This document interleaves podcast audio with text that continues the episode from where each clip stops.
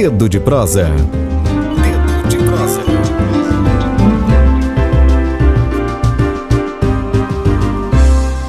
Bom dia, professora Marizélia, me ouve bem?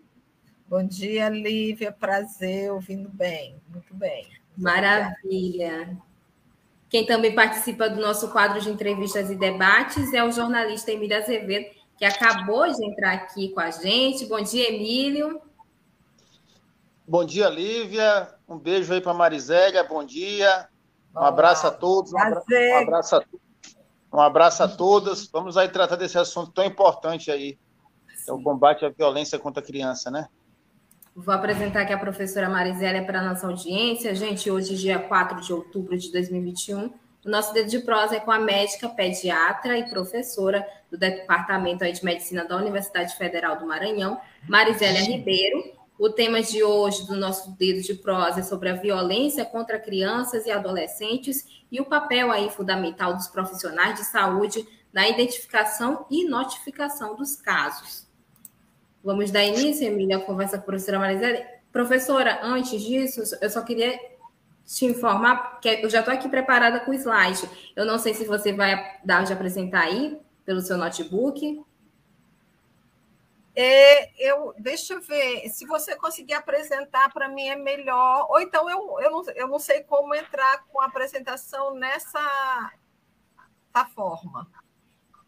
Bem na parte de baixo, eu não sei se vai ficar complicado para você, bem na parte de baixo tem compartilhar a tela. E aí já, já aparece para mim que eu exibo aqui. Tá okay. bom? Compartilhar a tela. Okay. Isso.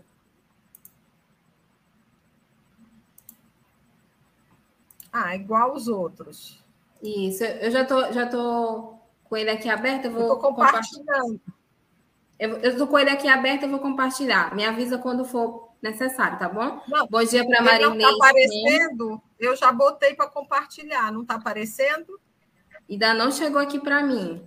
Então pode colocar. Então, tá, pode vou colocar. colocar. Já posso? Ou você... Pode, pode.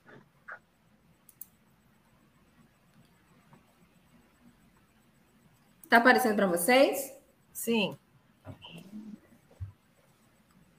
Para mim tá. Aumentar um pouquinho, né? Eu vou aumentar.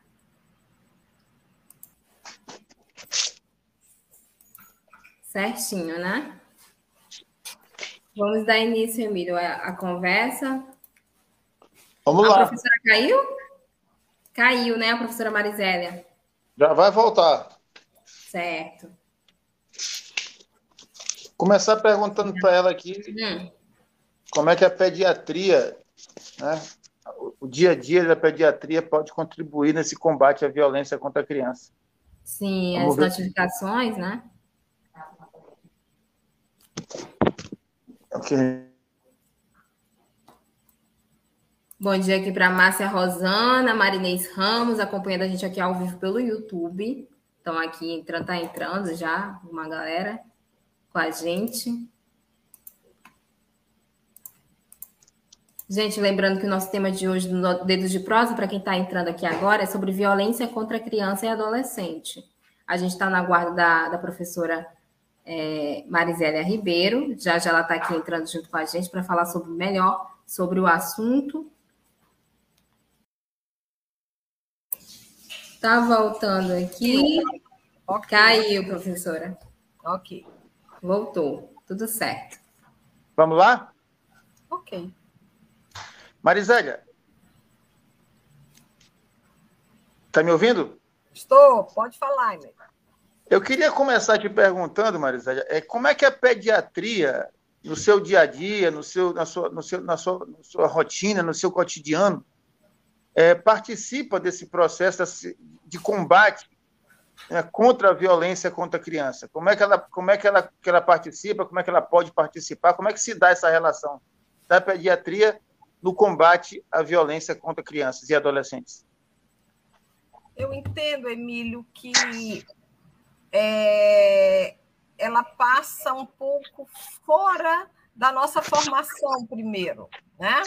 Então, eu acho que recentemente, a partir de 2011, quando se tornou obrigatória a notificação, né, pelos profissionais de saúde, se começou a ter um, um, uma ideia melhor ainda é, sobre a, a violência que chegava contra criança e adolescente nas unidades de saúde.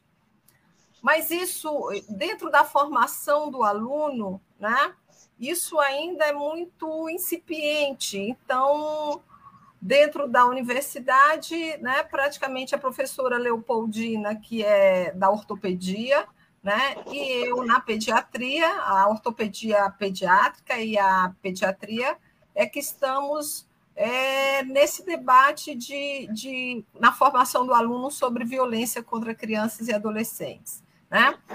Eu acho que a formação da gente, inclusive na pediatria, porque eu não tive também, ela peca um pouco, né? Em relação a você estar mais atento e o que realmente nós devemos fazer. E não confundir o que é notificação com perda de sigilo. Quando você vê um caso suspeito e nem, não é nem confirmado, a gente, como médico em geral, e a gente, como médico pediatra, nós, nós temos a obrigação de notificar. A investigação é outra coisa, né? Então, isso precisa ficar muito claro né, para nós médicos, para nós médicos pediatras em especial, de que fazer a denúncia não é quebrar sigilo médico. Eu acho que isso é um medo ainda que existe, né? Mas que eu acho que tem ficado cada vez mais claro em relação à nossa obrigação. Então, então para ver se ficou claro, para ti, tu acha que é importante essa notificação, é importante essa denúncia, e para quem é feita, Marisélia? Para quem? São duas perguntas. Primeiro, é, pra, ver se ficou, ficou claro para a gente que tu acha que é importante a notificação e importante a denúncia, e para quem é feita essa notificação e essa denúncia? A denúncia é essencial porque nós pegamos uma pessoa, um ser humano em formação. E a gente sabe que essas violências, elas vão, né, desde a mulher gestante, elas vão repercutir na vida da criança. Violência recorrente, é, menos, menos aleitamento materno, tempo de aleitamento materno, a questão da criança presenciar violência também, a criança de sofrer violência física e de todo tipo, negligência. Então, isso vai influenciar a criança ao longo da, do curso da vida. Né? Além de ser para ela, você absorve, a criança ela é formada, o primeiro é, ambiente dela é dentro da família. Se ela presencia violência como um fato normal, é muito provavelmente ela vai repetir isso, né? Então, é, culturalmente se aceitava, né? Hoje a, as as palmadas, né? Hoje já se questiona isso em função do aprendizado, mas a gente sabe de depressão, a gente sabe de mortes, né? E isso da repercussão que isso vai ter ao longo da vida, violência sexual, né? Então, é, é, é essencial que a gente notifique, é obrigatório que a gente notifique, né? Eu esqueci a segunda pergunta que você fez. Para quem, quem é feita okay. essa notificação, essa denúncia? Ok. O Estatuto da Criança e do Adolescente, né? E ele estabelece como obrigatória a notificação ao Conselho Tutelar. Então, no mínimo, no mínimo, no mínimo, no mínimo, é o que nós temos que fazer diante de qualquer situação, inclusive de uma negligência de uma mãe que não pode, que não tem condições econômicas e sociais para manutenção daquela criança no mínimo necessário, é preciso que isso seja informado ao, ao Conselho Tutelar, não como a ideia de punir, mas como a ideia de você dar garantia àquela família. Então, não é só punição, a gente não pode ver isso como uma punição.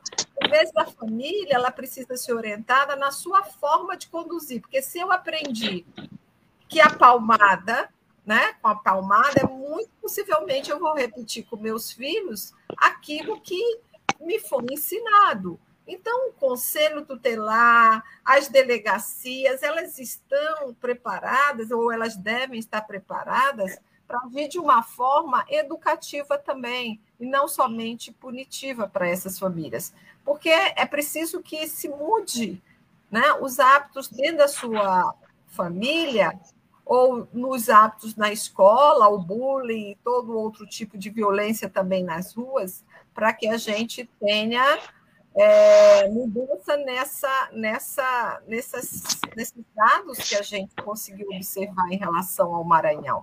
E que não é muito diferente também em relação ao Brasil. Né?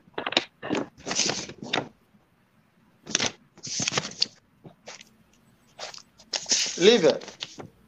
Bom dia aqui para Hugo Rodrigues, é, que acabou de chegar aqui entrar com a gente. Obrigada, Hugo, pela audiência. Professora, Estou aqui com os dados do Disque 100, né, um dos canais aí da, da Ouvidoria Nacional de Direitos Humanos, é, que afirma, olha só, 81% dos casos de violência contra crianças e adolescentes ocorre dentro de casa. É, isso se refere ao primeiro semestre deste ano ainda, de 2021. É porque a violência ela com a criança e adolescente ocorre com mais frequência dentro do ambiente familiar, em um ambiente que era para ser seguro, né? e acaba não sendo. A gente teve o caso aí do, do menino Henri, no Rio, a, o assassinato dele. É, por que, que ocorre com mais frequência né, essa violência? É, e agora em pandemia, né, as crianças passaram a ficar mais dentro de casa, isso tudo agravou, né? Essa notificação de casos de denúncias, como é que tem sido? Tá. Então, a, a, a violência, né, é, a, a, o ambiente familiar um ambiente que devia ser de cuidado e de proteção, mas ele não é. Então, aí estão fatores culturais, né? De reprodução da violência, no sentido de que é correção, mas sempre tem aquela coisa da autoridade do poder, né? Então, eu preciso ensinar essas crianças a se comportarem. Mas não é, né? E aí, dentro disso, vem a violência de gênero também, né? Dentro disso, quer dizer, o, a violência contra a mulher, a violência contra o menino, a violência de classe, né? Então, são várias violências, não é exatamente só uma. Né? Então, a violência de classe social, a violência de raça, gênero, a violência contra é, as meninas, a violência contra os meninos. Então, são vários tipos de violência que estão é, se interligando, são várias, como se diz, são várias justificativas e explicações, né? É multifatorial, não é uma coisa que determina, né?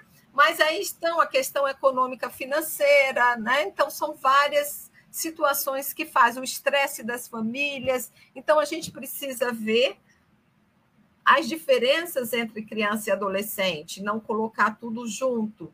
E dentro disso, Aí, os tipos de violência também, para você entender, quer dizer, a gente só pode ter um enfrentamento bom quando a gente conhece a realidade, né? Dentro do mais aproximado é, possível, né? Mas o ambiente familiar ele não é seguro, ele nunca foi seguro, né? E, e é lá onde acontece principalmente a violência contra a criança, né? adolescente tem mais violência na rua, né, no ambiente, e a criança tem a violência mais dentro do ambiente familiar e praticado mais, né, por pessoas mais adultas, né? E, e aí estão duas pessoas que são muito importantes, que é o pai e a mãe da, da criança. Agora, lembrando que essa violência que a gente avalia, né, é uma violência identificada pelos profissionais que lidam com as crianças, né? Ela não é uma violência de fato do que acontece, é aquela que chega na escola e nas unidades de saúde.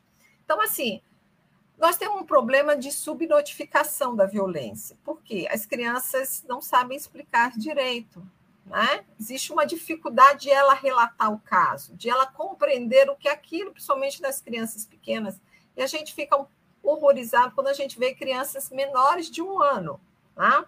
que não, não são capazes nem de se manifestar verbalmente em relação àquilo que tem. As crianças de 1 a 4 anos que também têm muita dificuldade, porque elas estão aprendendo na vida o que, que é o normal, vamos dizer assim, o que, que é o mais saudável. Se ela aprende violência, se ela vê aquilo, aquilo é o normal e ela não sabe se expressar, a dificuldade. Né? Então, esse é um, uma situação difícil, o medo, né? o medo de denunciar. Por quê? Porque se o infrator está dentro de casa, o provável autor, como é que ela vai fazer isso e, ao mesmo tempo, conviver com esse? A questão financeira, muitas vezes, se tenta cobertar e proteger por causa da dependência financeira de muitas mulheres em relação ao provável autor, no caso, um pai ou um padrasto, né?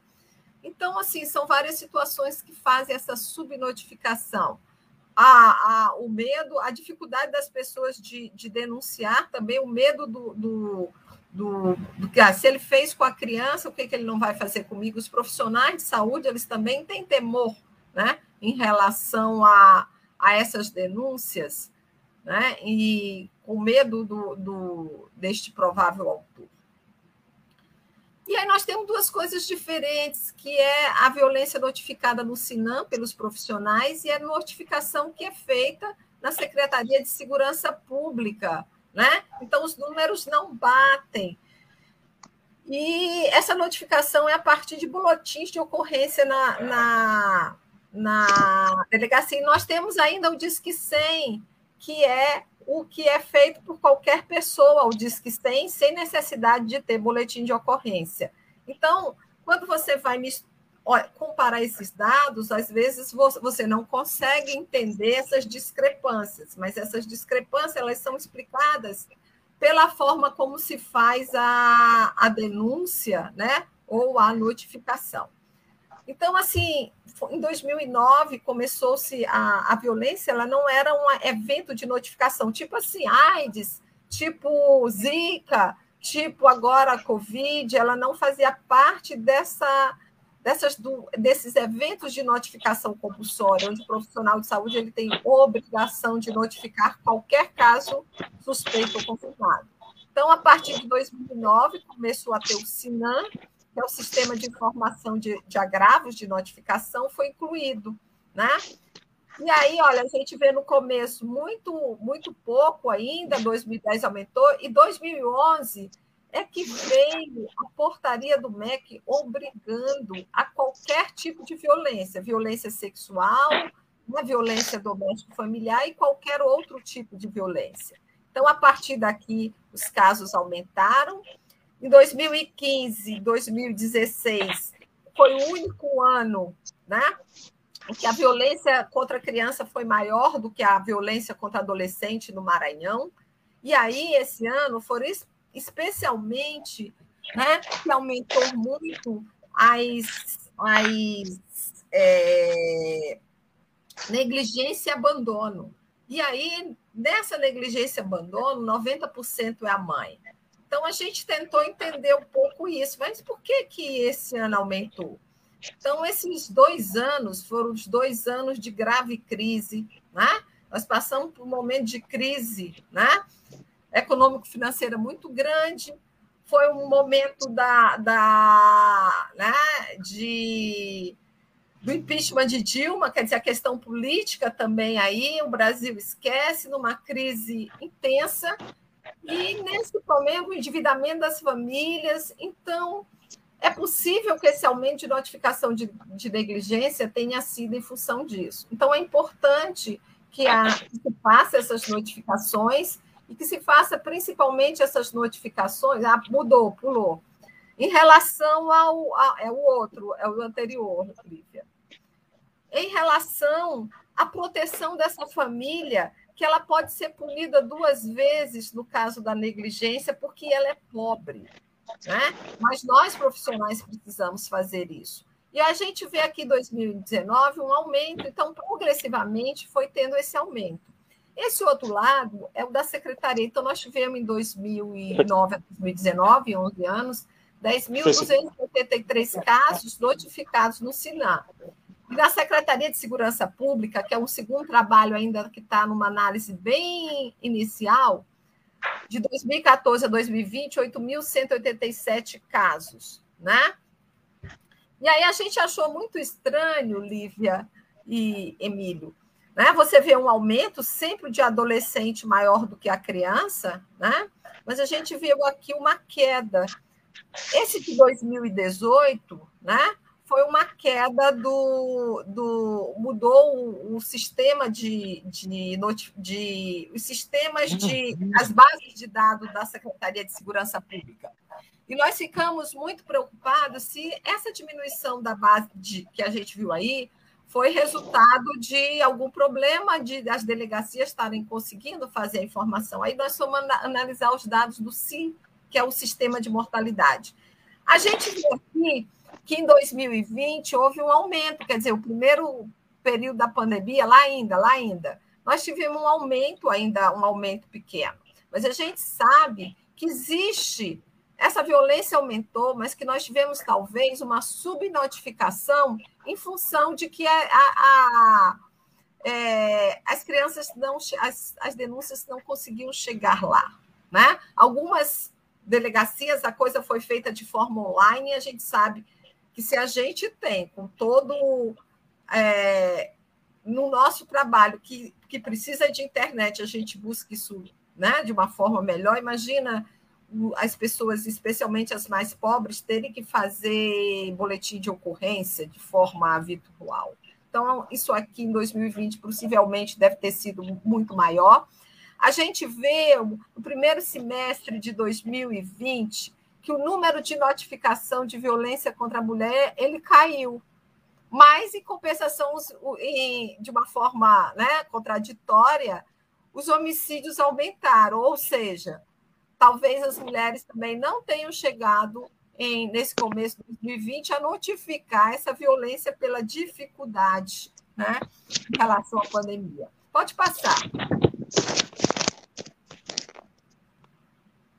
Pode passar. Ah, então aqui, né, quando a gente viu aquela a queda em 2018 em relação ao número de casos, né, caiu adolescente de 1.409 para 688, de criança de 392 casos né, para 56.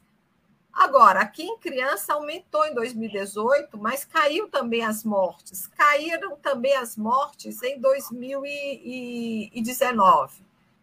Em 2020, elas se mantiveram ali parecidas. Então, isso pode ser resultado né, de políticas né, e de, e de desse aumento de punição e de uma movimentação grande em defesa da criança e do adolescente. Né? Então, 2014 nós tivemos a lei da palmada, 2017 nós tivemos a reedição né, da, do, do, do, é, do ECA, do Estatuto da Criança e do Adolescente, com maior punição. Então, quer dizer, a, a movimentação é, de políticas e de movimentos em defesa da criança e do adolescente, ele aumentou muito, né? E aumenta especialmente quando a gente se depara diante de mortes, né? Como você falou do Henri e de outras crianças, isso termina movimentando mais e talvez fazendo mais denúncia e diminuindo a mortalidade. Ok? Pode passar. E aqui me chama a atenção esse quadradinho verde, né? Isso aqui é mostrando, mas é, olha como a violência autoprovocada, e nós não podemos misturar, ela aumenta contra o adolescente. Olha aqui esse aumento no amarelo da violência como um todo, ele expressa um aumento da violência autoprovocada. Não significa morte, suicídio. Significa que as, estão tendo as pessoas se cortando mais, né? e fazendo coisas que elas terminam indo parar nas unidades de saúde, né? E aí eu faço, né? Em relação a, a isso. Então, é, é preciso pensar o que está acontecendo com nossos adolescentes que tenha feito de 2018 para 2017, 18, 19, 20, um aumento tão grande, 2019, um aumento tão grande de adolescentes fazendo violência contra eles próprios. Né? É mutilação. É, é, é, a palavra que se, se utiliza, Marisa, é mutilação? Automutilação? Sim, sim, sim. Mas não é só automutilação, ele pode estar fazendo de outras formas também. Né? Mas essa aqui a gente fala mais, né? Eles fazendo. E aí, assim, um exemplo muito que a gente vê são aí, principalmente as meninas se automutilando com cortes, né? Aqui, pode passar. E aí, quando a gente veio a, a, em relação ao Sinã, que, quais são as regiões do Maranhão? Aqui não tem a violência é, autoprovocada e separada da, da, da interpessoal. Aqui estão as duas violências juntas. Então, essa área de São Luís, nós temos, são quatro, a, a maioria predomina, o amarelo é todo de adolescente, mas em cinco áreas predomina a violência contra a criança. Então, a região de saúde de São Luís, onde tem São Luís, a ilha de São Luís, né? Nós temos a de Imperatriz e aqui a de Açailândia, e do outro lado a de Timon e de. São Caxias. Não, são. Aumenta um pouquinho. São João dos Patos. Então, dessas. Não, pode voltar. Dessas cinco regiões, quatro são, são regiões populosas, são as, as regiões onde estão as cidades mais populosas, aliás, as seis cidades mais populosas do Maranhão. Mas uma delas é São João dos Patos, né? ela é do lado de Timon. Então, essas regiões mais populosas, você pode ter uma rede de enfrentamento melhor. E aí, por isso que você tem mais notificação. Mas a de São João dos Patos, a gente é, a gente está ainda nessa, nessa fazendo esse mapa a partir de índice de Gini, né? Porque a partir de, do IDH municipal a gente não achou nada. Então nós estamos ainda analisando esses mapas para entender a partir de indicadores de, de, de desigualdades por que, que você tem, por exemplo, São João dos Patos, um, um, nessa região, um, uma violência contra a criança maior do que a violência contra o adolescente. Porque a partir daí é que nós temos, assim, no nosso entendimento, né? E aí eu digo nosso entendimento de grupo de pesquisa, porque eu estou apresentando uma pesquisa onde tem vários professores, onde tem alunos, onde tem estudantes de pós-graduação, onde tem especialistas, né? E com a gente promotor também, doutor Márcio, doutor Márcio Tadeu, promotor da criança e da juventude, da infância e da juventude. Então, é o momento de a gente entender, mas que também, se nós não formos capazes de entender, a partir dos dados, que outras pessoas possam. Mas, no nosso entendimento, era preciso notificar isso, porque nós não temos a notificação disso, nós temos de morte.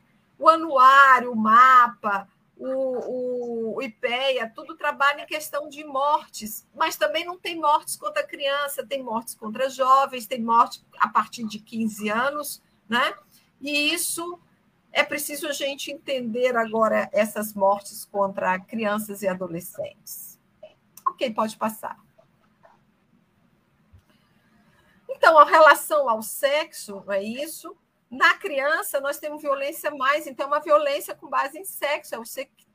Embora a gente fala de sexismo, né, seja mais contra a mulher, mas é uma violência com base em gênero. Né? Então, nós temos aqui, nas crianças, é mais contra o sexo masculino. E no, na adolescência, né, é mais contra o sexo feminino. Né? Então, a violência ela não é igual né? Ela muda em relação à faixa etária. E aqui a gente chama de criança até 10 anos. A Organização Mundial de Saúde, o Ministério da Saúde, adota criança, é outra dificuldade, até 10 anos. E adolescente, até 9 anos, adolescente de 10 a 19. Já no. no e, aí, e aí nós teríamos muito mais. O ECA, ele estabelece criança até, 12, até 11 anos incompleto e, e adolescente de 12 a 17. Agora, nós temos muitos casos, especialmente violência mais grave com mortes, entre de 18 a 19 anos. Pode passar.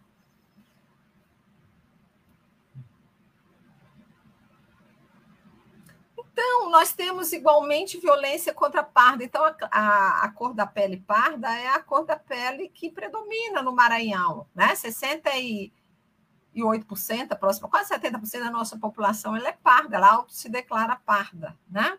Então, isso representa, né, de certa forma, a nossa distribuição em relação à cor da pele. Quando a gente vai ver no Brasil, aparece branca, mas aí é em função né, de, das desigualdades regionais.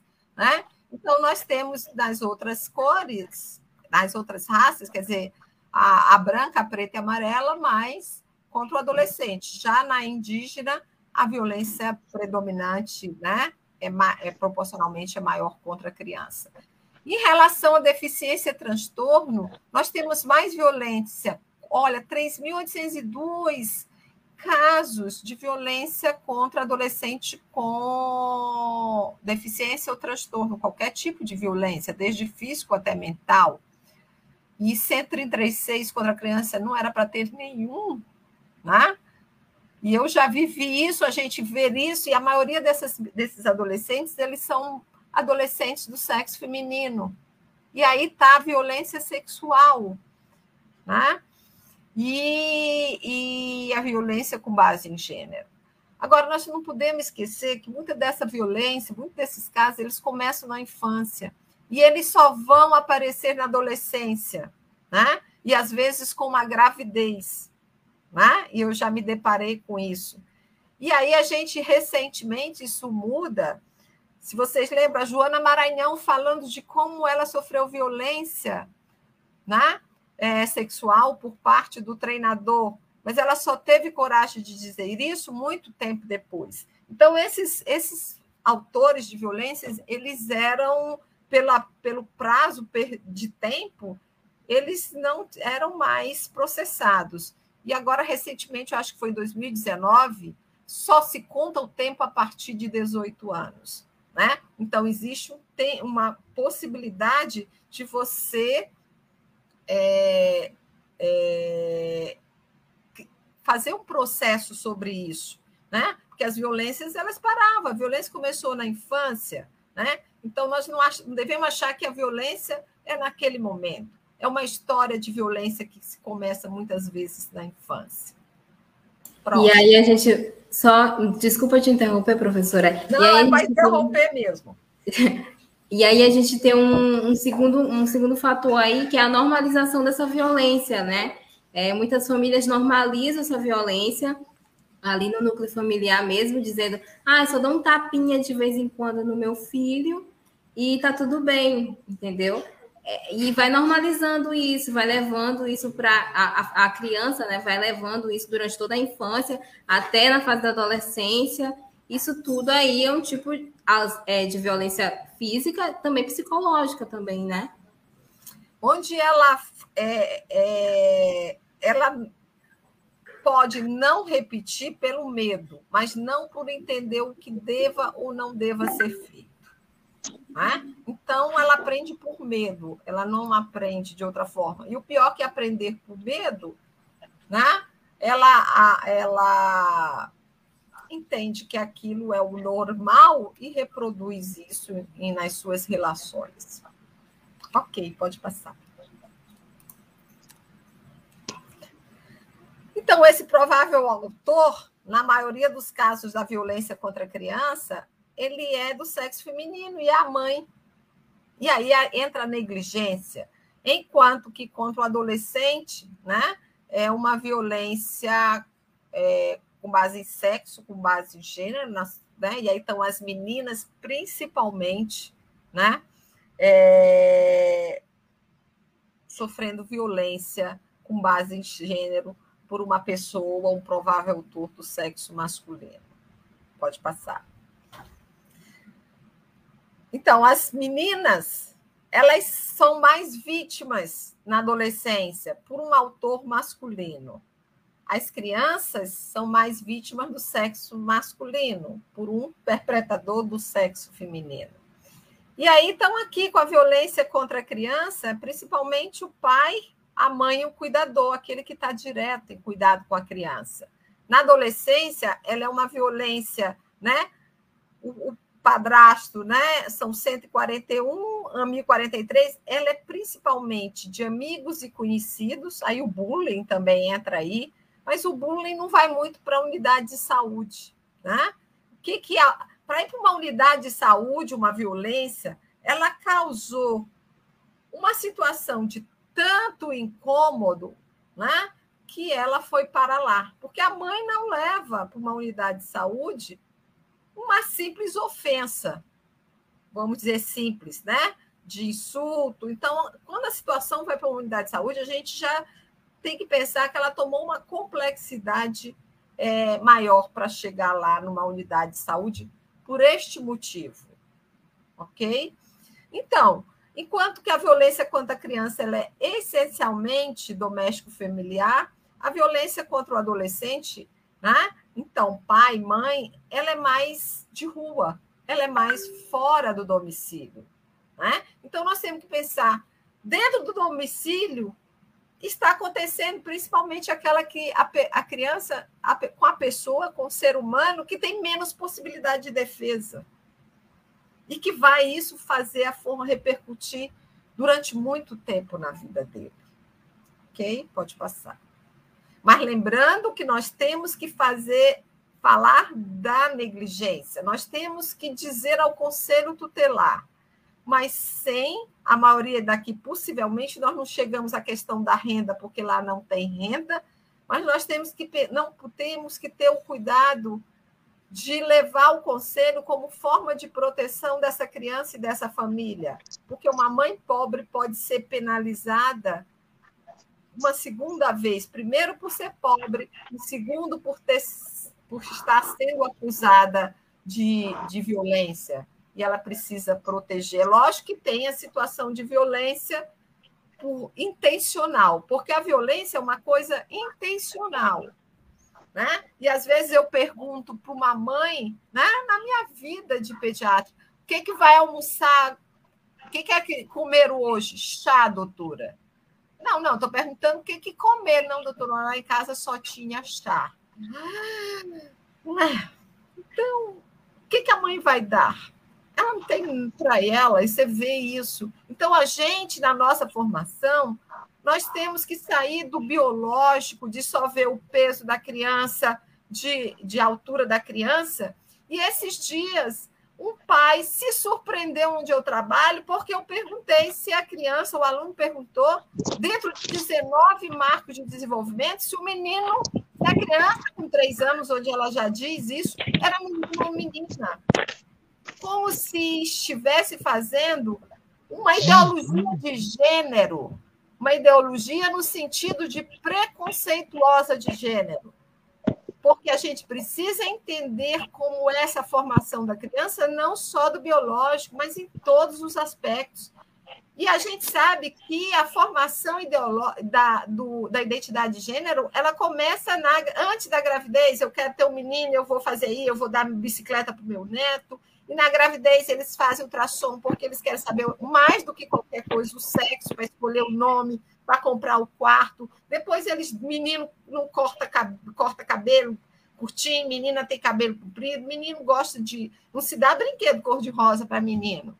Então, não somos nós, médicos e pediatras em especial, que inventamos né, os preconceitos de gênero. Mas eu preciso entender como médica e não ser acusada de estar fazendo uma ideologia de gênero dessa eleição né? preconceituosa, porque eu estou falando de até de linguagem, ele se dizer menino ou menina, né? Então, em relação ao provável autor, né? Então, crianças, quando elas fazem a violência, mais contra elas próprias, crianças, nas brigas, né? E quem, e quem mais comete violência contra o adolescente são pessoas de 20 a 59 anos. Aliás, para os dois, né? Mas as crianças, quando elas fazem, elas fazem mais contra elas. E o adolescente, quando eles fazem, eles fazem contra eles, né? Então, é uma violência dos pares, né? E aí entra o bullying, ou também a, a violência física e a violência sexual. Ok, pode passar. Pode passar. Então, aqui mostrando que a residência né, é o principal local da violência contra a criança, né? E a violência e, e, e também contra os, os adolescentes, né? mas a gente tem mais violência é, em locais públicos, né? muito mais contra adolescentes. Né? Então, as crianças sofrem violência principalmente é, dentro de casa, os adolescentes também, mas eles, uma proporção grande de adolescentes também sofrem nas ruas, né? pelas pessoas conhecidas e desconhecidas. Pode passar. Então, quais são os motivos, né? Então, nós temos na adolescência, mais na adolescente, o sexismo. O sexismo é definido como a violência contra a mulher. Homofobia, né? Um número menor de homofobia que chega na unidade de saúde de crianças e adolescentes. O racismo, né? Um pouco mais em, em adolescente, mas ainda no, numa notificação pequena.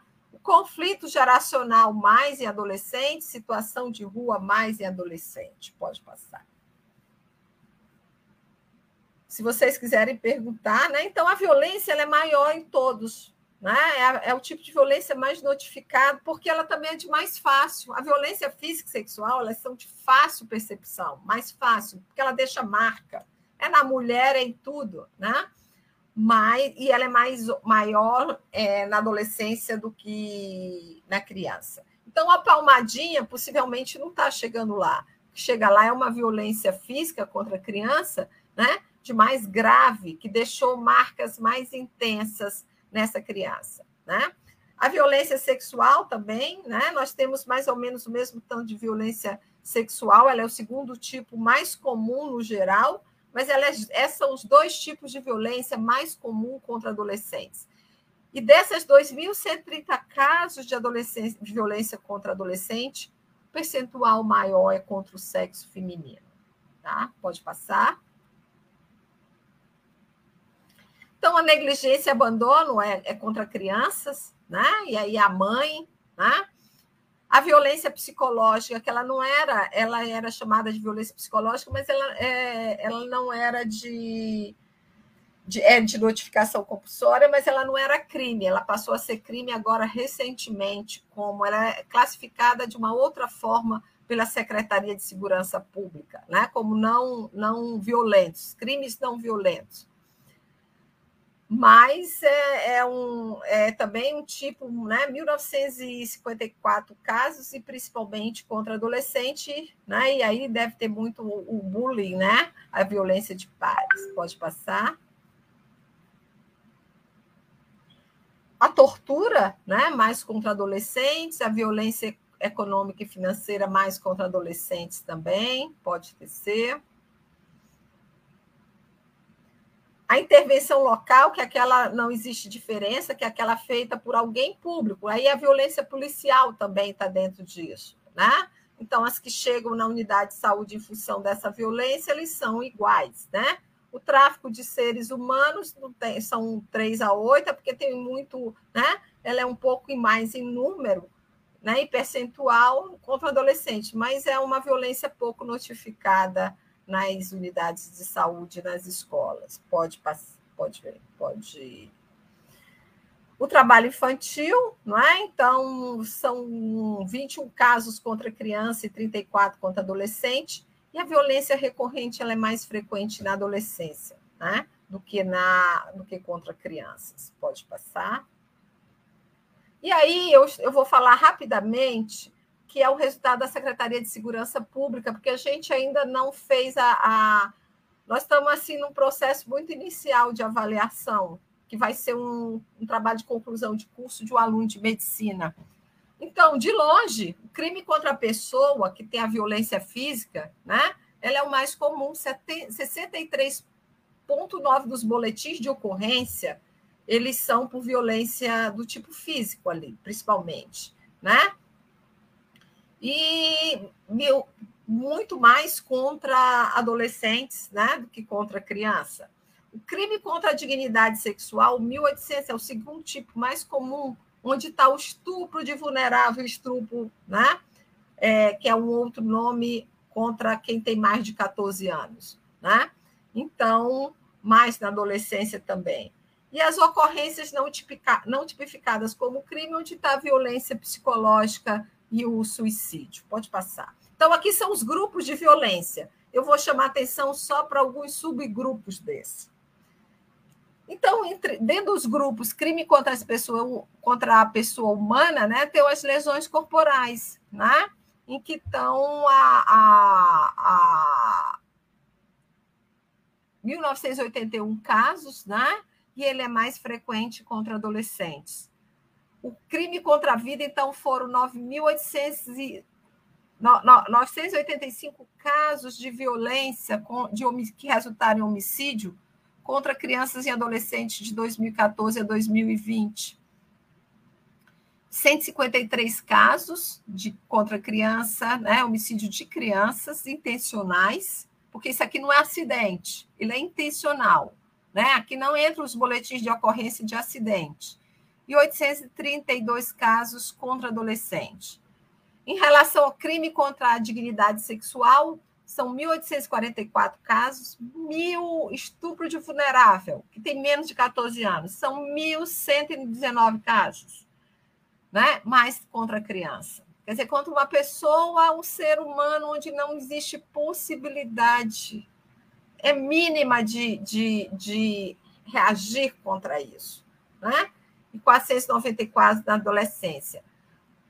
O crime contra a liberdade sexual aí é acima de 14, são oito em crianças, né? E 705, aí tem a liberdade sexual também, 705 contra o adolescente. E as ocorrências não tipificadas como crime, que é o desaparecimento, né? Mais contra adolescente, mas isso não significa que seja o adolescente pode sumir. Isso aqui são dados que ainda não foram, não é o resultado da investigação, é apenas da notificação.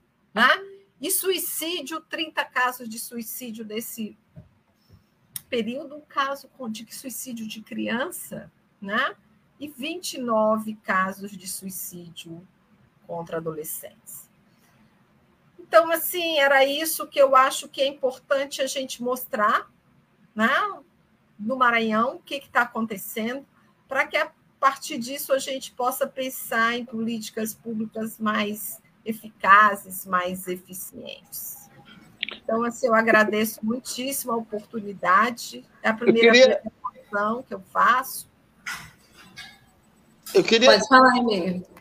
Desculpa te interromper aqui, Marisa. É, é, é, eu queria perguntar o seguinte: é, por esses dados que tu apresentaste, por essas pesquisas que têm sido feitas, é, são duas perguntas. A primeira, Pode-se dizer que a violência contra a criança e adolescente ela está presente na sociedade maranhense, e até pelo fato dessas pesquisas serem recentes, né, é, até porque a obrigatoriedade e tal, a, a nova legislação de 10 anos para cá, pode-se dizer, é difícil dizer que ela aumentou.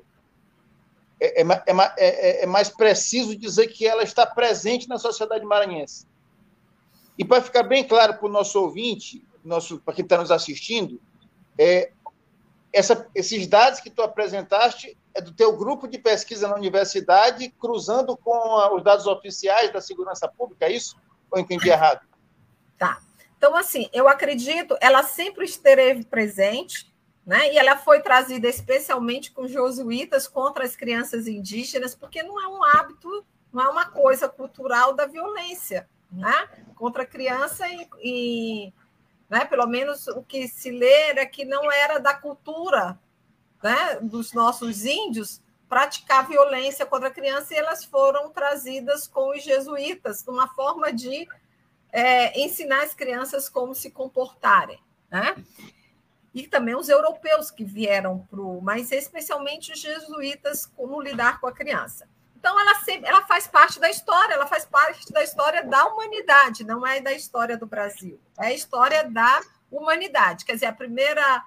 É, assim, de maior impacto é a história da morte, né? Das crianças com menos de dois anos por Herodes, quando os magos passaram lá no, no atrás de, de, Jesus e que eles prometeram voltar, né? E diz, disse, né? Que embora isso não seja comprovado, mas que foram mortas crianças com menos de dois anos. E isso é, a gente vê nas várias, nas várias, na história nossa ocidental toda, né?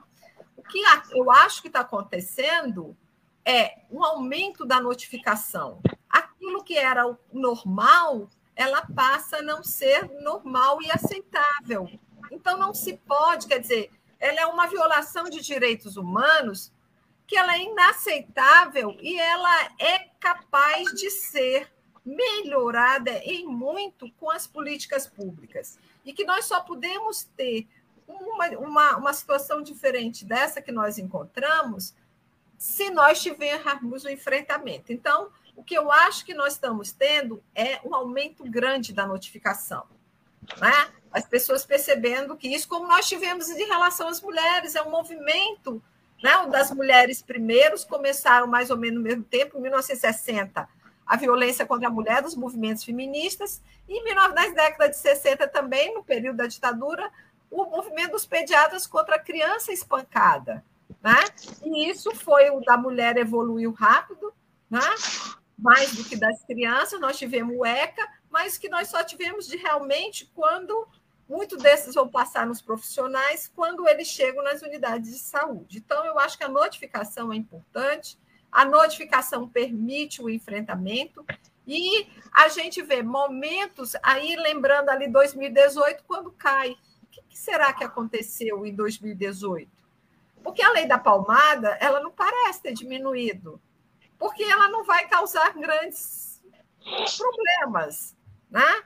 Então, existe a reedição do ECA, esse movimento da sociedade, quando tem alguma coisa de impacto, como a morte do Henri, como a morte daquela menina que foi a primeira que agora lá em, no Espírito Santo, que foram é, os autores nunca foram punidos, que eles eram até de uma família muito importante, que é o nome de uma rua onde ela foi onde ela foi é, peca, né?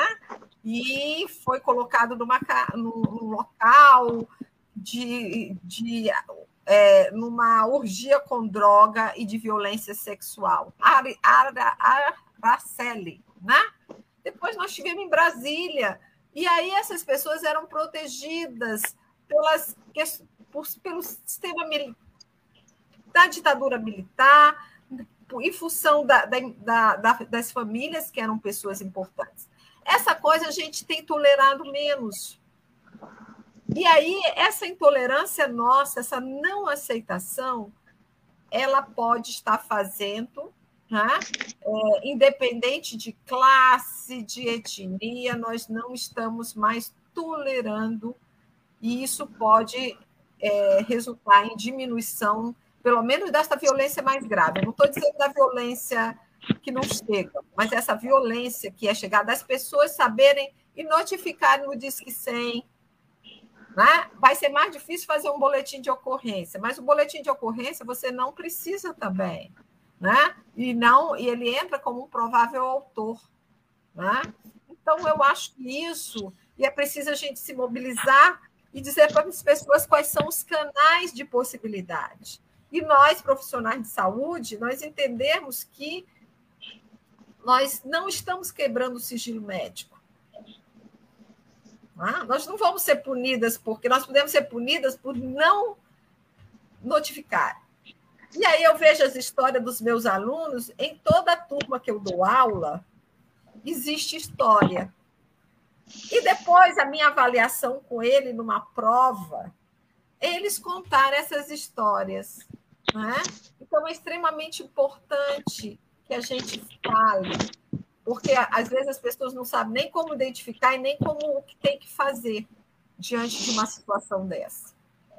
Acho que era isso, né, Emílio, que perguntaste? Faltou tu deixar bem claro para a audiência a origem dos dados que tu apresentaste. Se passa pelo teu grupo de pesquisa.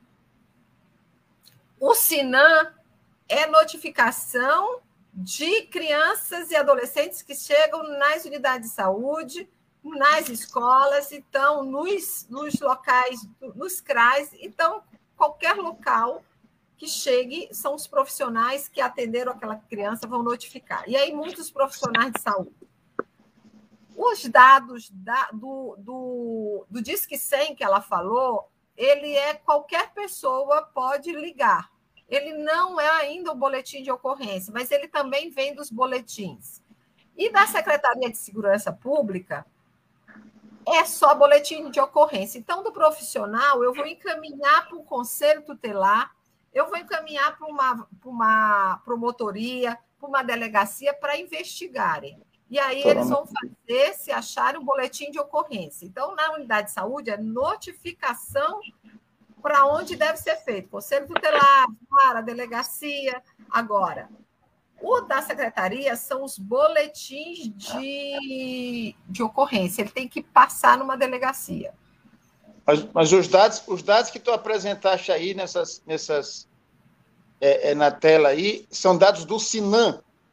Eu comparei o Sinan e a secretaria para mostrar, foi o segundo slide, onde existe uma divergência entre os dois, porque as, as origens dos dados são diferentes. Então, é, é, é o grande problema. Além da not subnotificação, nós não vamos ter dados confluentes, porque a forma de, de, de é, coletar os dados são diferentes. Então, é importante até que a gente pegue, por isso que a preocupação de pegar os dados do Sinan, pegar os dados da Secretaria é, Estadual de Saúde e de Segurança Pública e comparar para a gente ver o que está acontecendo. E a partir disso, essa... comparar os de mortes também. Entender tudo isso, que ultrapassa a nossa capacidade. Nós estamos numa fase, principalmente, de mostrar, tentar explicar como foi, por que, que criança foi, e adolescente foi em 2018, por que, que é mais em menina, que é a violência de gênero, né? Isso. Mas tem limitações, por exemplo, eu não sei explicar por que, que São João dos Patos ainda, mas a gente vai fazer, tentar fazer isso a partir do índice de Gini, né, que mede desigualdade é, social, tentar entender por que, que São João dos Patos. Lá, embora seja do lado de Timon, será que não é a mesma coisa? Mas ele não é uma região populosa como é Timon que lá acontece mais violência contra criança e contra adolescente? Marisélia, Marisélia essa, e essa comparação dos dados do Sinan com a secretaria foi feita por ti individualmente ou por um grupo de pesquisadores? Grupo, grupo. A gente não dá conta de fazer sozinho. Se você só consegue fazer um trabalho desse se você tiver uma coletividade. Então, a gente tem dois alunos do TCC de que são trabalho de conclusão de curso. A Vitória e, e a Vitória Evelyn foi do Sinan. Mas para baixar o dado do Sinan, eu não sei. Eu precisei de Jameson e de Joelson, que são duas pessoas que dominam essa coisa de baixar, porque não é simples baixar isso do banco lá do Sinan. Da secretaria, foi um TCC que ainda não é apresentado, por isso que o aluno não está aqui também, que é o Daniel Portela, que ele é policial, se interessou, entrou no grupo e pegou os dados da Secretaria de Segurança Pública. Então, eu fiz uma solicitação para a Secretaria de Saúde, de Segurança Pública, né? só falo saúde, fornecer esses dados. Forneceram sem problemas. Agradeço muito à Secretaria de Segurança Pública. E, e nós então... temos interpretação, professor Antônio Augusto, Moura da Silva, professora Remédios. É... Então, o que está tá sendo apresentado aqui hoje é, é, é, um trabalho é de um grupo de pesquisadores da UFMA. Muito, né? E fora o doutor Márcio, doutor Márcio Tadeu, né? a, a Silmeri, que está fazendo os mapas, porque eu não sei fazer, porque ninguém consegue fazer um trabalho com essa dimensão, porque eu digo com essa dimensão não que ele seja mas é porque ele tem, ele, vai, ele dá vários dados e a complexidade de comparar um e outro, se você não tiver num grupo de pesquisa onde as pessoas tenham habilidades, porque eu não tenho habilidade para fazer tudo isso, né? E a gente, como que a gente faz? A gente apresenta os dados, né? Nós temos uma reunião semanal com o professor Antônio Augusto, a gente apresenta desde os primeiros resultados e a gente vai discutindo, depois a gente escreve, a gente vai passando esses documentos no grupo para as pessoas observarem. Então, porque o conhecimento não é de uma só pessoa, né? O conhecimento ele é de um grupo de pessoas, né? E isso é muito bom, porque isso vai se formando pessoas com habilidades de se interessar, e, de habilidades e com interesse em, em se interessar pela violência. Professora, a gente já está chegando aqui nos minutos finais da, da, da sua conversa aqui. E tem também aqui comentários no chat. Eu queria dar menção aqui à nossa audiência nesse finalzinho, das suas considerações finais aqui para a gente. Olha só, Hugo Rodrigues está comentando que em 2019, na escola em que trabalho, houve três casos de automutilação e uma tentativa de suicídio entre jovens de 11 a 15 anos.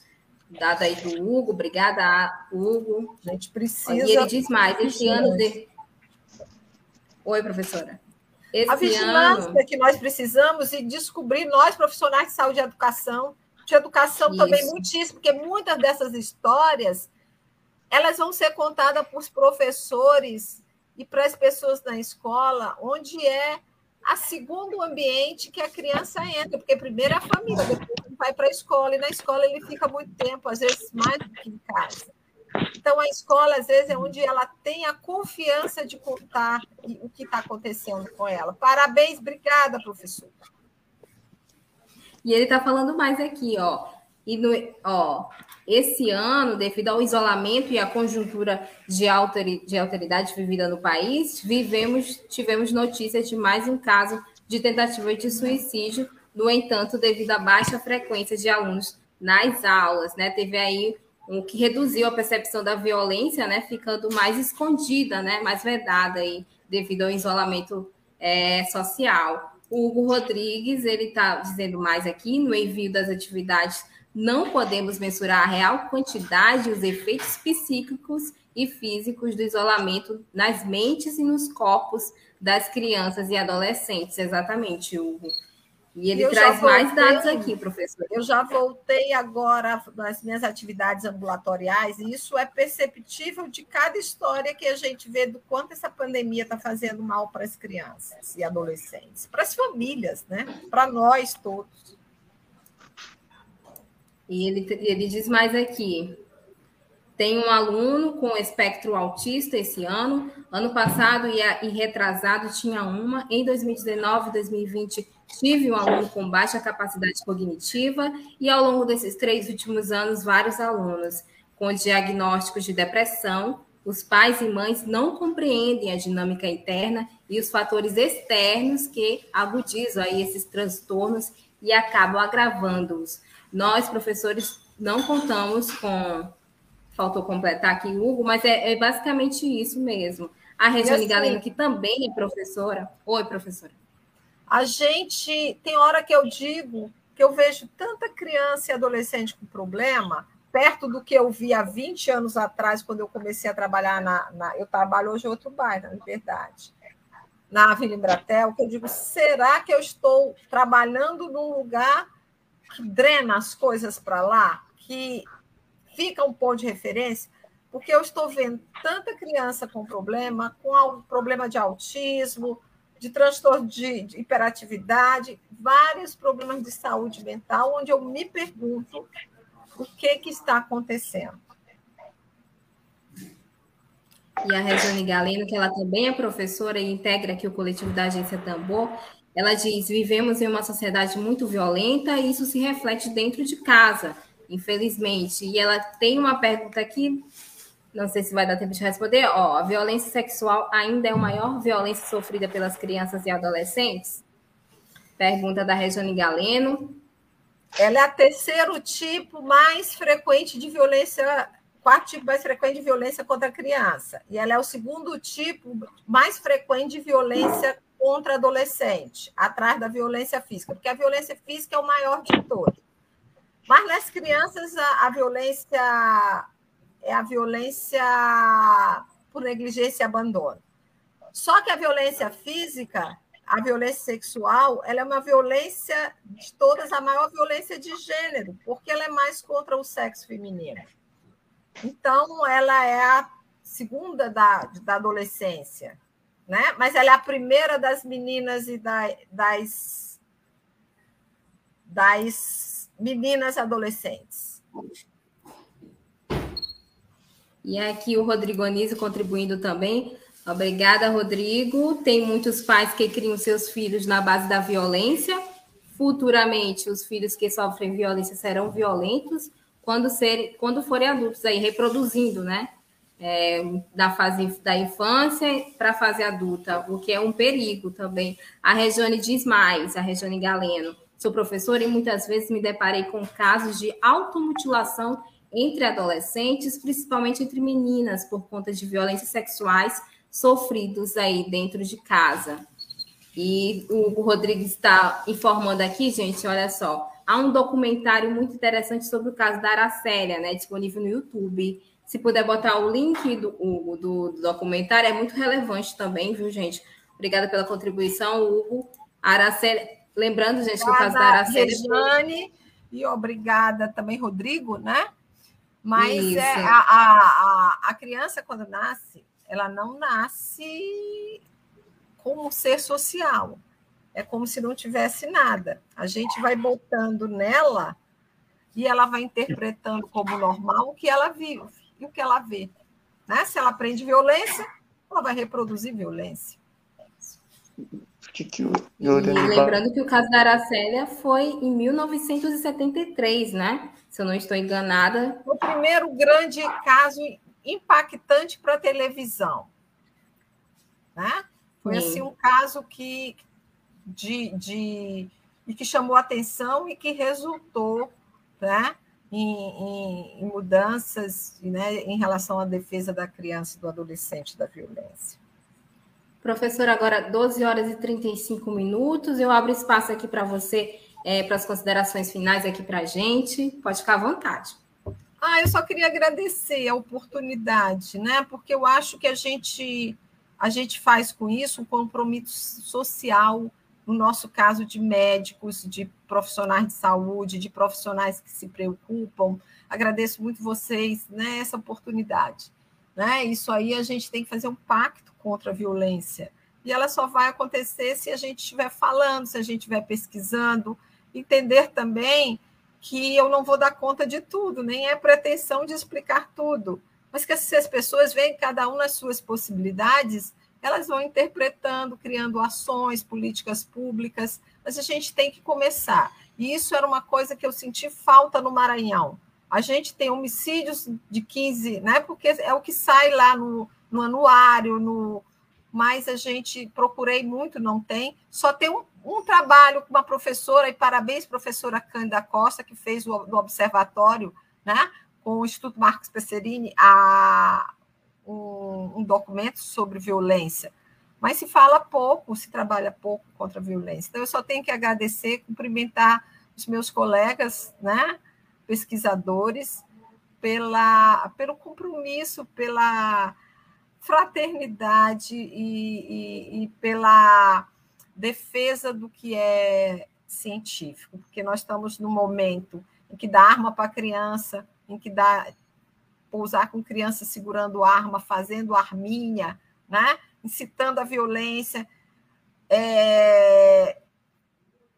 sentimentos de, de, de, preconceituosos né? contra o homossexualismo, com toda a forma trans, transfobia, a gente vê tudo isso, a gente diz que precisa mudar essa sociedade, que não é a sociedade que a gente quer para a gente, nem para os nossos filhos, nem para ninguém. Ok, obrigada. Até a breve. Gente agradece a Marisélia. Até breve, sempre lembrando que todos nós temos o dever aí de proteger nossas crianças e adolescentes, gente. Diz que sem denuncie. Obrigada aqui pela audiência de todo mundo que ficou com a tá. gente até aqui. O Hugo Rodrigues, ele acabou de enviar o link, gente, do documentário aqui sobre o caso da Aracélia. É muito importante você, se puder assistir. E lembrando que esse programa vai estar logo mais disponível na plataforma Spotify e siga a Agência Tambor nas redes sociais. Estamos no Facebook, Twitter, Instagram e também aqui no YouTube. Gente, uma ótima tarde a todos, a todos vocês. Todos vocês. E é isso, gente. Valeu muito. Obrigada, Obrigada, gente. Valeu, Emílio. Valeu, professora Marisélia. É isso. Tchau. Web Rádio Tambor. Web Rádio Tambor. A primeira rede de comunicação popular do Maranhão. Comunicação comunitária. Livre, alternativa e popular.